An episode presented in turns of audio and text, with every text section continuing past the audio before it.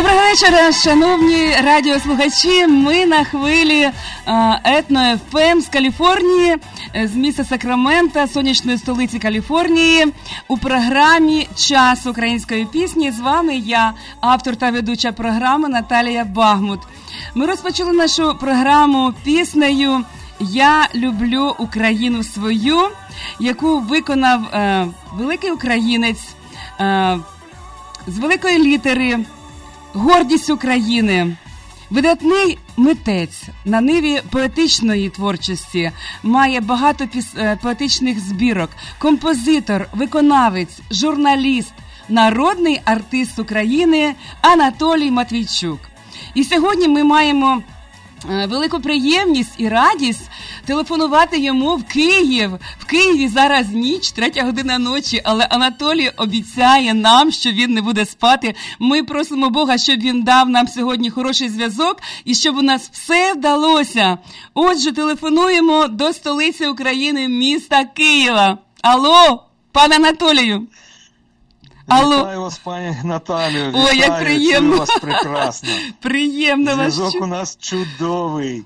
Слава От, У нас три години ночі, у вас прекрасний, Вечір. сподіваюсь, теплий вечір. Теплий вечір, ми шоста живемо година. В такий фантастичний час, коли отак ви можете по телефону мене набрати, і ми Це можемо спілкуватися в ефірі для багатьох багатьох слухачів, які люблять українську пісню, українське слово, і це справді велике диво.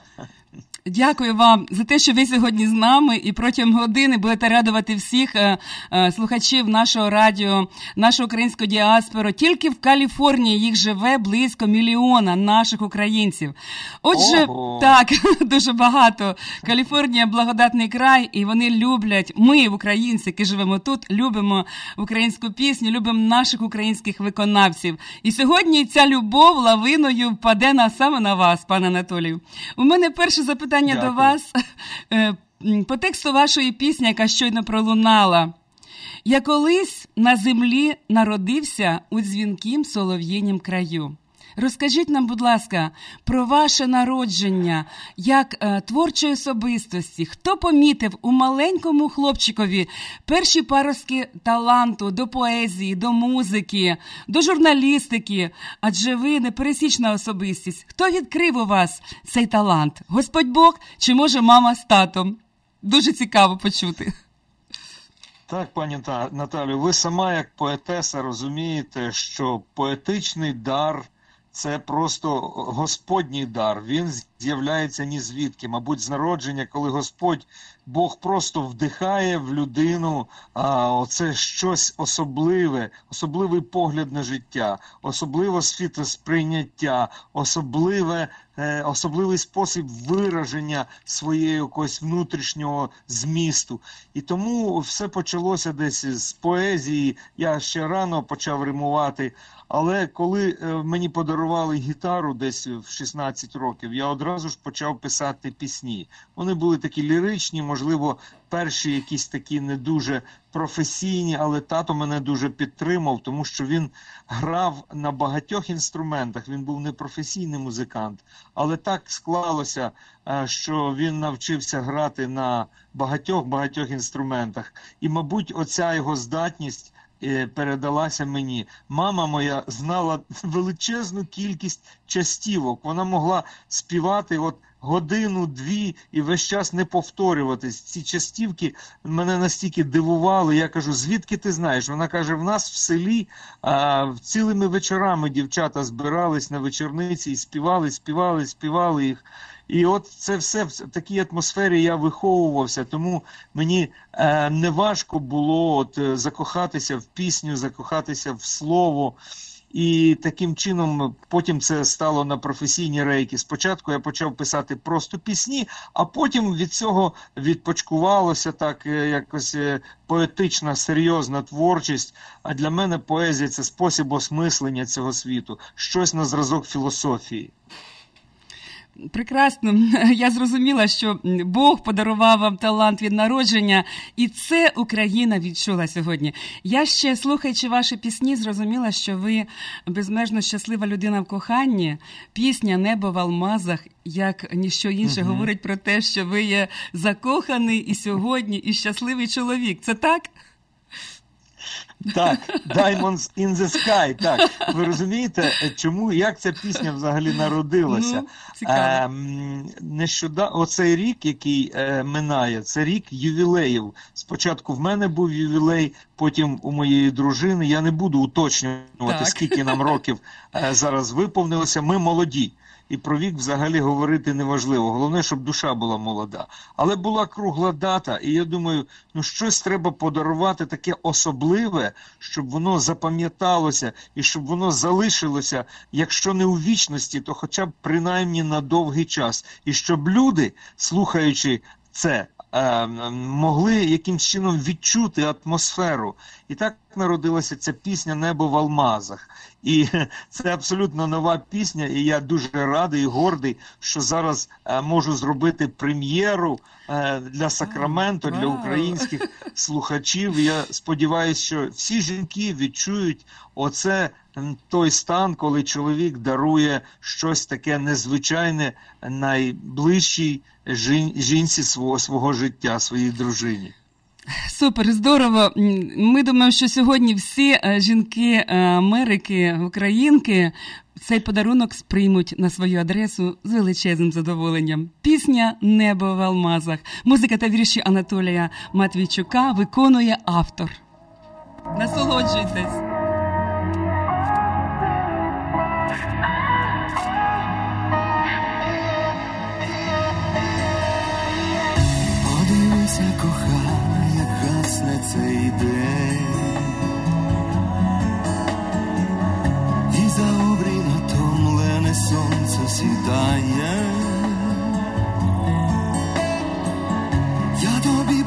Присвятив так багато пісень, а яка з них найкраща, і сам я не знаю.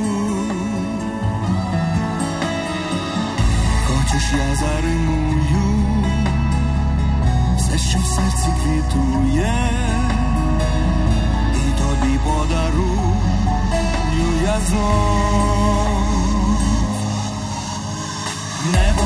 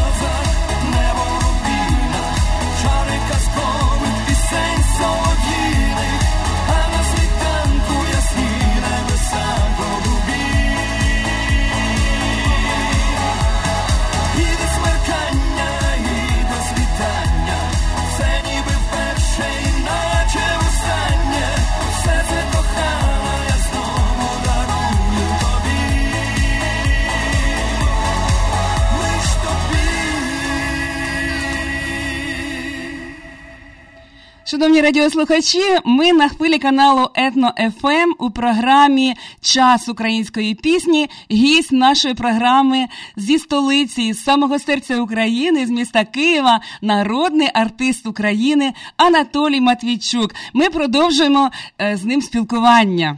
Пане Анатолій, ви на зв'язку? Алло, ви Обов'язково, поки, поки звучала пісня, е, я вже встиг знайти фотографію, зробити скріншот і викласти у себе на Фейсбуці вас таку красиву в студії Дякую. посеред орнаменту. Так що Країна, вже всі країні бачать вітання. картинку. Дякую. Е, Кожна ваша пісня як, як доля людська. От я пам'ятаю пісню Два птахи ще ну, це так давненько було, але вона популярна Так. до сьогодні, ніби сьогодні написана. От е, в долі людській завжди є білі і чорні смуги. Я гадаю, що в вашому житті більше білих смуг, але е, в житті митця не так легко триматись на плаву. Яких смуг у вашому житті більше? Білих чи інших? Ви знаєте, е, мабуть, е, в житті влаштовано все так мудро, що є і те, і те. Важливо, е, на чому ти фокусуєшся, що ти е, сприймаєш е, більше. Е, важливо, знаєте, розуміти, що життя наше так влаштовано, що в ньому багато і трагічних, і світлих сторінок. І от пісня якраз про те, що ми все, весь час сидимо на березі життя і чекаємо синього птаха удачі, а летять то чорні, то білі. Але приймати треба і тих, і тих. І от ця пісня, зараз, яку ви послухаєте, вона зараз це ремікс її, по суті. Тому що старий варіант, він такий. Такий зроблений більше був в роковій манері, а ця вона така більш денсова, в ній вже мотиви часу, аранжировка сучасна, але настрій зберігся, отой філософський такий, якийсь е, задумливий такий. Я думаю, що наші слухачі з задоволенням послухають її. Блискуча пісня, легендарна пісня, і е, з кожним роком вона стає все популярнішою. Музика та вірші Анатолія Матвійчука Два птахи. Насолоджуємось.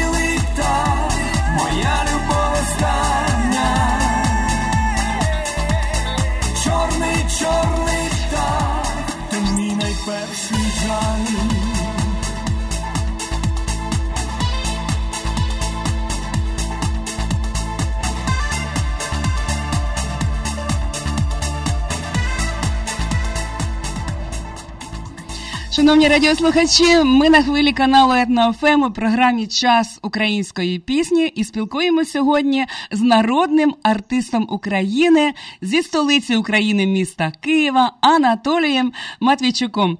Щойно звучала пісня Два птахи. Звичайно, пісня філософська. Поруч зі мною стоїть е, оператор, звукорежисер. і Просто він вражений від такого подачі такої трактовки цієї теми щасливі. Ми щасливі, що ми слухаємо сьогодні вас. Пане Анатолій, ви на зв'язку? Алло, Так, звичайно. на зв'язку. Так, так. Е, В кожного з нас своя дорога у житті, і всі ми шукаємо дорогу щастя. Як е, складається ваша дорога життя до себе самого? Ви знайшли її? Так. Ви щасливі в житті? Ви знаєте, мабуть, е, е, мудрі люди розумні е, люди розуміють, що життя влаштовано так, що в ньому результат не такий важливий, як сам процес, тому що проживання в житті. Кожну мить цього життя значно важливіше, ніж отримання якогось результату. І дорога це якраз такий спосіб пізнання життя, проживання цього життя.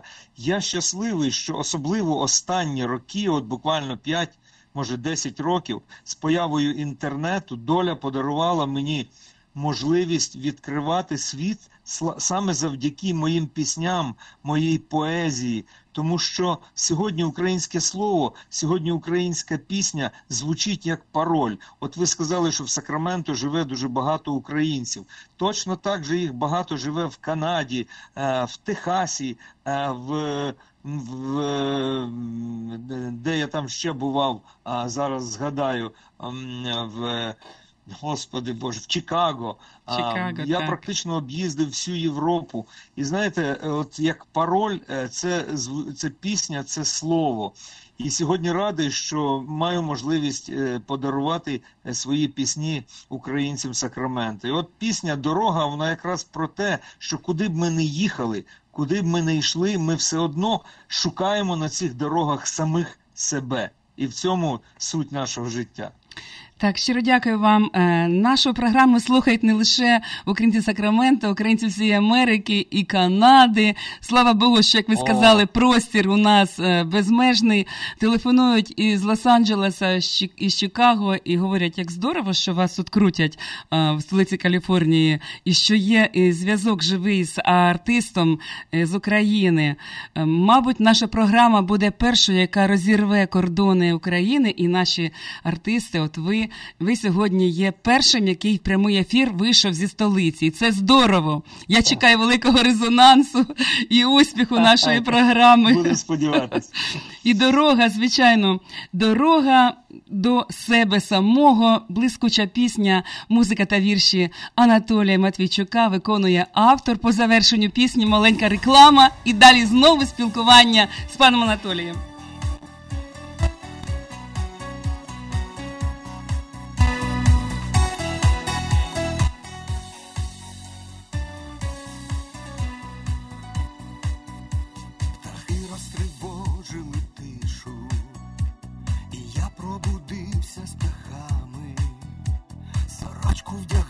Найбілішу, і тихо простився з батьками, дивився стурбовано тато, і мама ховала тривогу. Сказав я, що час вирушати в далеку і довгу дорогу.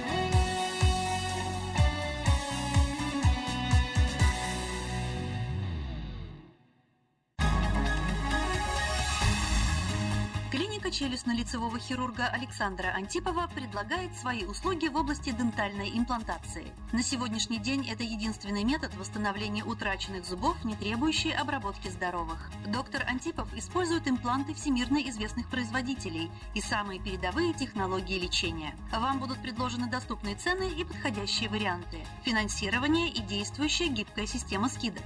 Предоставлена бесплатная консультация и диагностическая компьютерная томограмма. Эстетичность, надежность, прочность и долговечность – вот главные достоинства имплантов. Для назначения консультации звоните по телефону 916 783 2110 916 783 2110. Подробная информация на веб-сайте drantipov.com. Доверяйте профессионалам.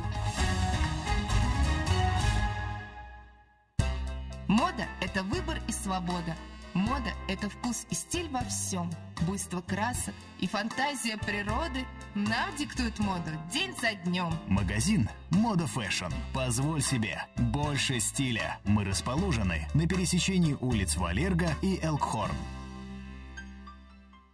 Покупка, ремонт, строительство, перефинансирование. Звоните Раисе по телефону 916 538 51 15. Evergreen Home Loans предлагает обширный выбор программ заемного кредитования для покупателей с любыми возможностями, потребностями и желаниями. Приобретение дома – это не только радость, но и обязанность. Раиса разъяснит, подскажет, поможет и будет рядом до конца. Звоните 916 538 51 15. Evergreen Home Loans. Раиса Фудин всегда рядом. Evergreen Home Loans is registered trade name of Evergreen Money Source Mortgage Company. NMLS 3182. Сакраменто. NMLS 1538112. Доброго вечора, шановні радіослухачі. Ми на американській хвилі Етно ФМ у програмі Час української пісні. З вами я, автор та ведуча програми Наталія Багмут. Сьогодні ми спілкуємося з великим українцем, видатним українцем, поетом, композитором, співаком, народним артистом України Анатолієм Матвійчуком. Прямо на телефоні з міста Києва в цій пісні для України час. Анатолій з нами на зв'язку. Ви чуєте мене, пане Анатолію? Звичайно, чую, обов'язково. Дякую. Е, наступне запитання. Вогонь, який палає в вашому серці, є дійсно від Бога, це іскра Божа. І ви запалюєте своїм талантом серця мільйонів українців в нашій Україні, в нашій історичній батьківщині. А як на, на що на кшталт е, українців за кордоном? Чи е, про вашу гастрольну діяльність? І чи були ви в Америці? Якщо були, то де? І чи були в Каліфорнії? А можливо, у вас плани в Каліфорнію приїхати? Ми б з радістю вас тут зустріли. Ви знаєте, е, не можу сказати відносно мільйонів слухачів, але двоє зараз мене слухають точно. Один з них мій гітарист і і, і баяніст Сергій Шматок, який не спить і зараз слухає чудово. цей ефір. А інший Сашко Хрипливий з українського незалежного радіо в Чикаго, який Ой, я бачив, от, лайкнув до доєднався до нашого ефіру. Чудово. Ну, я думаю, Привіт, що таких Чикаго. людей по всьому світу зараз багато. Знаєте, є от приємно е, знати, що в тебе є шанувальники, наприклад, і в Європі, там в тій же Чехії, е, в тій же Австрії, в тому ж Ізраїлі, в, в тому ж Чикаго, в тому ж Далласі. От, на жаль, е, я не бував ще е, на сході Америки, але мрію побувати, тому що з роками, знаєте, розумієш, що от всі твої враження вони обов'язково якимсь чином сублімуються в натхнення, а натхнення це той вогонь, без якого не можна е, зварити жодної страви. Розумієте? Тобто не, не можна приготувати жодної пісні. І от зараз якраз пісня буде про те, що е, вогонь мусить горіти в кожній людині. І тільки цей вогонь нас зближує з іншими людьми, коли ми можемо зігріти своїх близьких, рідних людей і зовсім далеких, які знаходяться по той бік океану, значить, цей вогонь а, життєдайний, значить, він посланий від Бога, і ним треба ділитися з якомога більшою кількістю людей. Тому я завжди відкритий до подорожей, до зустрічей, до концертів, тому що в цьому смисл, мабуть, життя будь-якої творчої людини. І українці Каліфорнії будуть чекати вас тут, у нас в сонячній столиці Сакраменто, в Сан-Франциско з вашими творчими е, візитами, з вашими авторськими концертами. А зараз е, до уваги всіх радіослухачів пісня А вогонь горить, музика та вірші Анатолія Матвійчука. Виконує автор.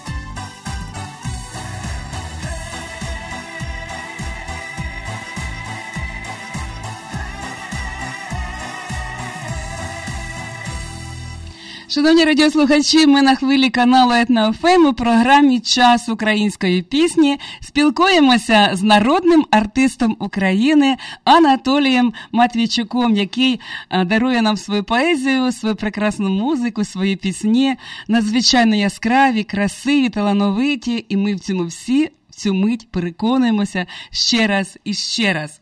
Пане Анатолію, е, ви чуєте мене? Так, звичайно. Алло. По ваших піснях можна писати не лише історію України, а й географію України, адже і, і Карпати, і Дніпро, і та вся Україна описана вами в вашій поезії. Що найбільш надихає вас до написання творів? Природа чи люди? Природа, Українці. подорожі, Природа. архітектура, друзі а, гра на більярді. Чудово.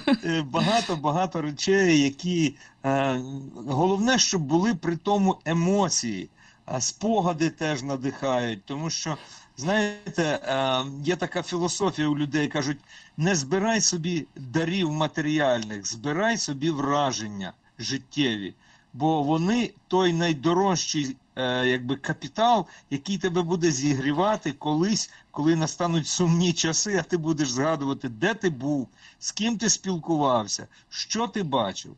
Ну і це найважливіше, мабуть, е, найважливіший урок, який я виніс з життя. Так.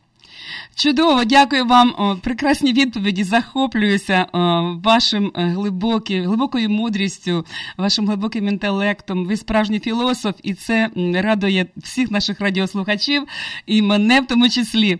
Е, запрошую всіх е, українців Америки в подорож до Карпат.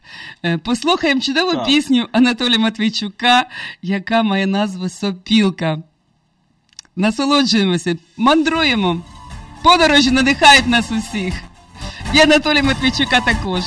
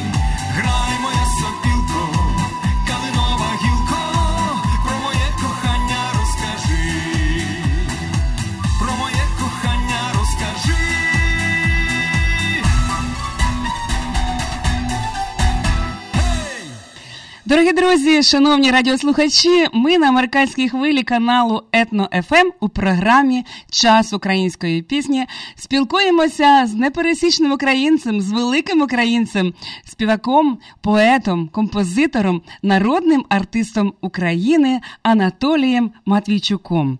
Е, пане Анатолію, е, ви Людина, ви людина ну, з глибокою душею, і як прав, як е, здається, так що у вас дуже тонка лірична душа, але в вашому репертуарі є багато драйвових, е, жартівливих, веселих пісень.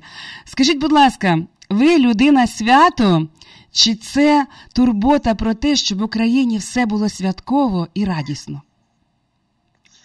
Ну, знаєте, е, життя наше зараз складається в Україні таким чином, що все менше свята, все більше якихось серйозних доленосних моментів. От і зараз ми стоїмо тут на е, перед виборами президента, але не будемо про це говорити. Так. Я знаю, що люди е, в нас в Україні і всі українці вони страшенно люблять пісню, музику. Але знаєте, от така цікава особливість, коли приїжджаєш десь за кордон, а особливо в Америку, в мене так траплялося, що коли були концерти в Далласі, то з усієї округи з'їхались десь зі 100 кілометрів в радіусі, з'їхалися люди зі всього колишнього союзу. Там були і українці, і росіяни, і молдавани, і євреї, і, по-моєму, казахи були, і всі себе відпочивали комфортно на концерті, всі посміхалися, всім подобалися е, пісні. І це надзвичайно важливий фактор, що мистецтво зближує людей, воно допомагає їм релаксувати, воно допомагає їм настроїтись на якусь позитивну хвилю. І от зараз буде пісня, яка має назву У нас сьогодні свято. Ви почуєте там в програші мотиви різних різних якихось культур, і це важливо, тому що ну музика це отой вінок такий коштовний, в який вплітає кожен народ якусь свою мелодію, свій настрій, свою історію, і це дуже важливо. Дякую. Це дуже е, принципово для нашої аудиторії, бо Америка, слов'янська діаспора Америки дуже дуже багатогранна, різноманітна. Але всіх, звичайно, нас об'єднує пісня. Отже, пісня від Анатолія Матвійчука для слов'янської діаспори Америки. У нас сьогодні свято. Святкуємо!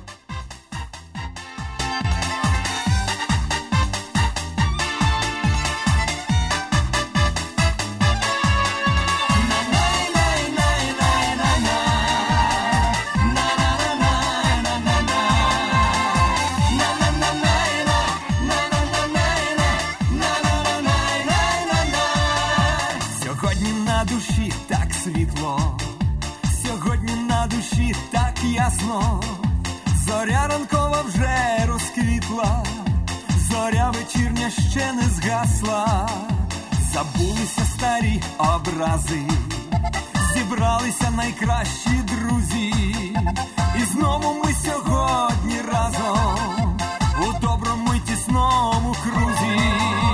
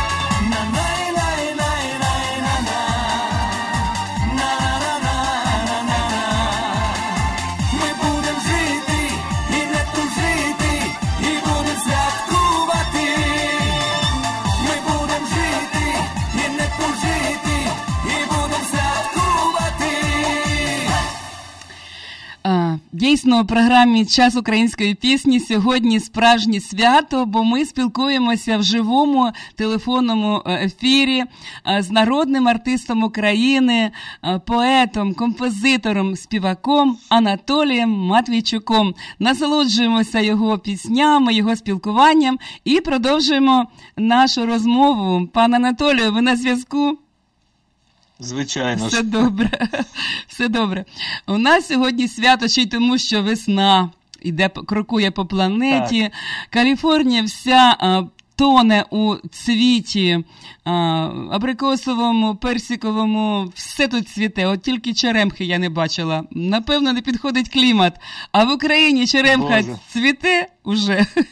Чи ще ні? Цвіте, е, ви знаєте, в Україні в даний момент поки що нічого поки ще не цвіте. Ні. Жодної квітки, жодного листочка, може десь підсніжники пробиваються. Можливо. Але ви знаєте, як тільки пригріє сонечко і почнуть розквітати перші квіти, одразу в душі щось прокидається таке невмируще. Знаєте, зразу Звичайно. згадуєш е, давні часи, перше кохання. У кожного це було по-своєму. Але я впевнений, всі слухачі може забули щось в своєму житті, але перше кохання вони не забудуть ніколи. В мене ніколи. навіть є такі поетичні короткі рядки, а вони звучать так: ріка років знесла тоненьку кладку, і в юність вже не буде вороття. Любов моя найперша, ти не згадка, ти просто вічна загадка буття. Тому е, у кожного свої спогади, але е, я думаю, що ця пісня, вона така з одного боку весела, а з іншого боку, вона така ностальгійна е, про, про ті моменти, коли все було вперше ці часи не забуваються. Давайте послухаємо цю пісню, і ви зрозумієте, про що я говорю. Так, е, мій перший букет, е, мій перший хлопець, коли мені було 15 років, це був величезний беремок черемхи. Дякую вам за цей О, спогад, бачите. за цей спомин. І з насолодою буду слухати разом з діаспорою, нашою слов'янською діаспорою Америки, пісню Черемха, музика та вірші Анатолія Матвійчука виконує автор.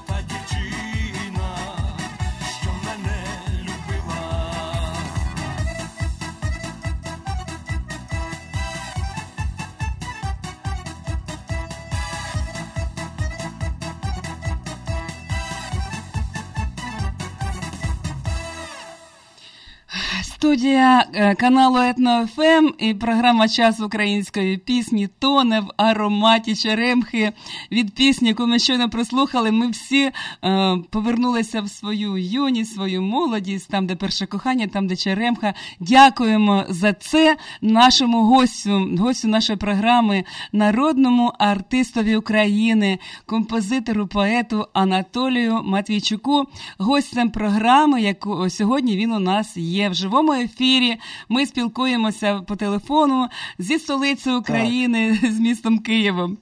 Пане Анатолію, ще таке питання до вас. Е, е, дуже багато музикантів сьогодні, ну не так багато, але чимала частина живуть за кордоном, вони іммігрують, можливо, шукаючи кращої долі. Ви точно не емігрант у рідному краю. Вас люблять, е, ви успішний. Але от чому така от е, нотка болю за тих музикантів, які не здалися е, в полон попсі, яка сьогодні буває бездарною, а грають музику душі, пісню, в якій є душа. Ви знаєте, я вам скажу, що такі загальносвітові тенденції вони е, особливо відчутні в Україні, тому що ми на перехресті доріг, або я висловлюю це так: ми як між молотом і ковадлом. З одного так. боку, велика е, російська е, популярна музика, з іншого боку, західна музика. І дуже важко зберігати свою якусь от, свою мелодику, свою поезію, свою образність. І в той же час я розумію, коли потрапляю за кордон, обов'язково на концерт приходять якісь музиканти, які особливо такі люди, які віддали все своє життя творчості. Такі люди були в мене і в Ізраїлі, і в Чехії, і в Америці. І от розумієш, що от. Е, Люди щасливі тим, що музика це така інтернаціональна мова. Якщо ти хороший музикант, ти не пропадеш в жодній країні. Так. І е, як, як, коли я завжди цю пісню виконую на концертах, то зі мною працює мій друг, е, і я завжди підходжу до нього. Він такий сивий-сивий вже, а ми вже працюємо 30 років з ним, з Сергієм. І я завжди ніби співаю про нього. А насправді це пісня про всіх нас, людей, які не зраджують своєму покликанню, своєму талантові, а продовжують, незважаючи ні на що робити свою справу. Щиро дякую. Пісня геніальна. Я її дуже дуже люблю. Давно слухаю і зараз буду слухати з насолодою. І думаю, що всі музиканти Каліфорнії, які емігрували до нас в штат, е, в Америку, з радістю послухають цю пісню і пригадають, що життя буває різним, але музика залишається в серці назавжди. Сивий музикант, музика та вірші Анатолія Матвійчука виконує автор.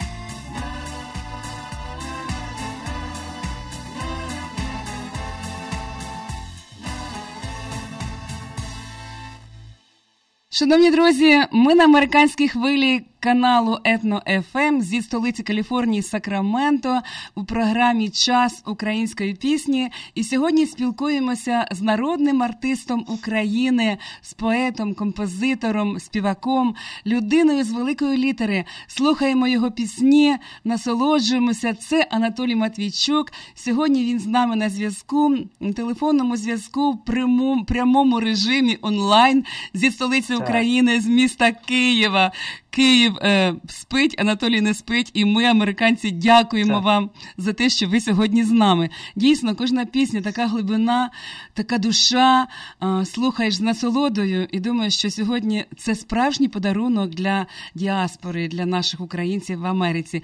Щиро дякую вам за все, що ви сьогодні тут подарували нам. І ще таке питання: Е, ваші пісні виконують е, заслужені народні артисти України, молоді виконавці. Е, Ви, власне, вашою творчістю уже вписали своє ім'я в історію України, в її мистецьку скарбницю.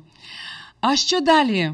Куди поведе чумацький шлях Анатолія Медведчука завтра? Які плани на Ну, майбутнє? Так, ви знаєте, ми зараз з вами, у нас ніч вже скоро почне світати, а ми з вами, Наталю, все мандруємо Так, чумацьким мандруємо. шляхом. До речі, хочу сказати, що чим цінна культура кожного народу, що є такі легенди і такі притчі, які не повторюються у інших народів. От у- росіян це називається Млечний путь, а у нас це називається Чумацький чумацький шлях. шлях.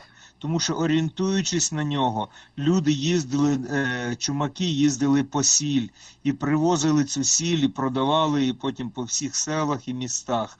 І от колись, надихнувшись цією легендою, я написав такі вірші. Е, Музику написав мій давній співавтор Ігор Корнілевич. І першим виконавцем цієї пісні був незабутній Назарій Яремчук. І після того ця пісня записувалась в багатьох версіях. І от одну з свіжих таких версій зробив я. І от ця пісня, вона така трохи не така, як були до цього. Вона лірична, філософська. Але відчуєте, послухавши всю глибину нашої культури, всю якусь таку зоряну а, ностальгію за всім прекрасним, за всім незабутнім, за всім, що минає в цьому житті, і чого не спинити. Чумацький шлях з радістю будемо слухати пісню Чумацький шлях і насолоджуватися спілкуванням з вами.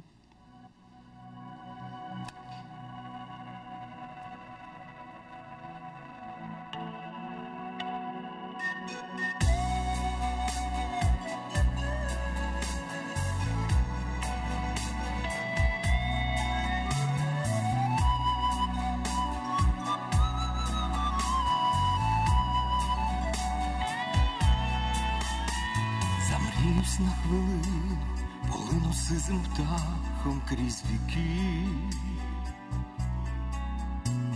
У ті часи билині, як їздили за сіллю чумаки. М-м-м. Там битими шляхами вози котились у далекий світ. А ген над головами, мов килим простелявся зорецвіт. Свята земна потреба вела людей у ту далеку путь. Здавалося по небу, вони, мов білі лебеді, пливуть. І задивившись тихо в незвідану блакитну далину. Вони собі навтіху складали диво пісню неземну. Куди ведеш чумацький шлях? Твій слід згубився у віках, кінця і краю не знайти, дорозі в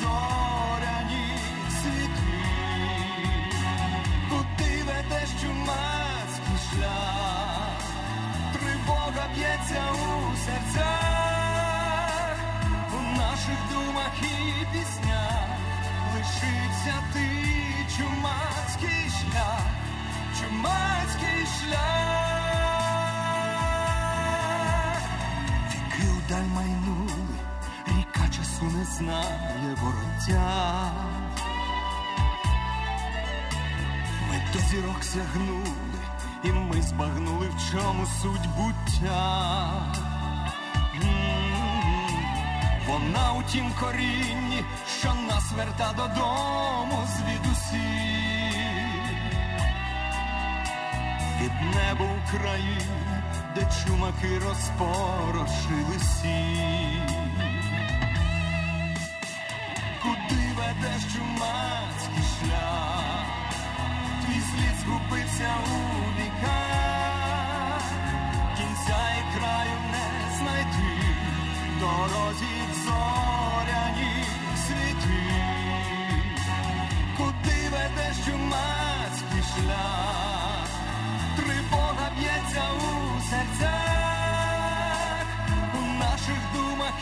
піснях лишився ти, чумацький шлях, чумацький шлях, куди ведеш чумацький шлях, тривога б'ється у серцях, у наших думах і піснях лишився ти, чумацький шлях, лишився ти, чумацький шлях, чумацький шлях.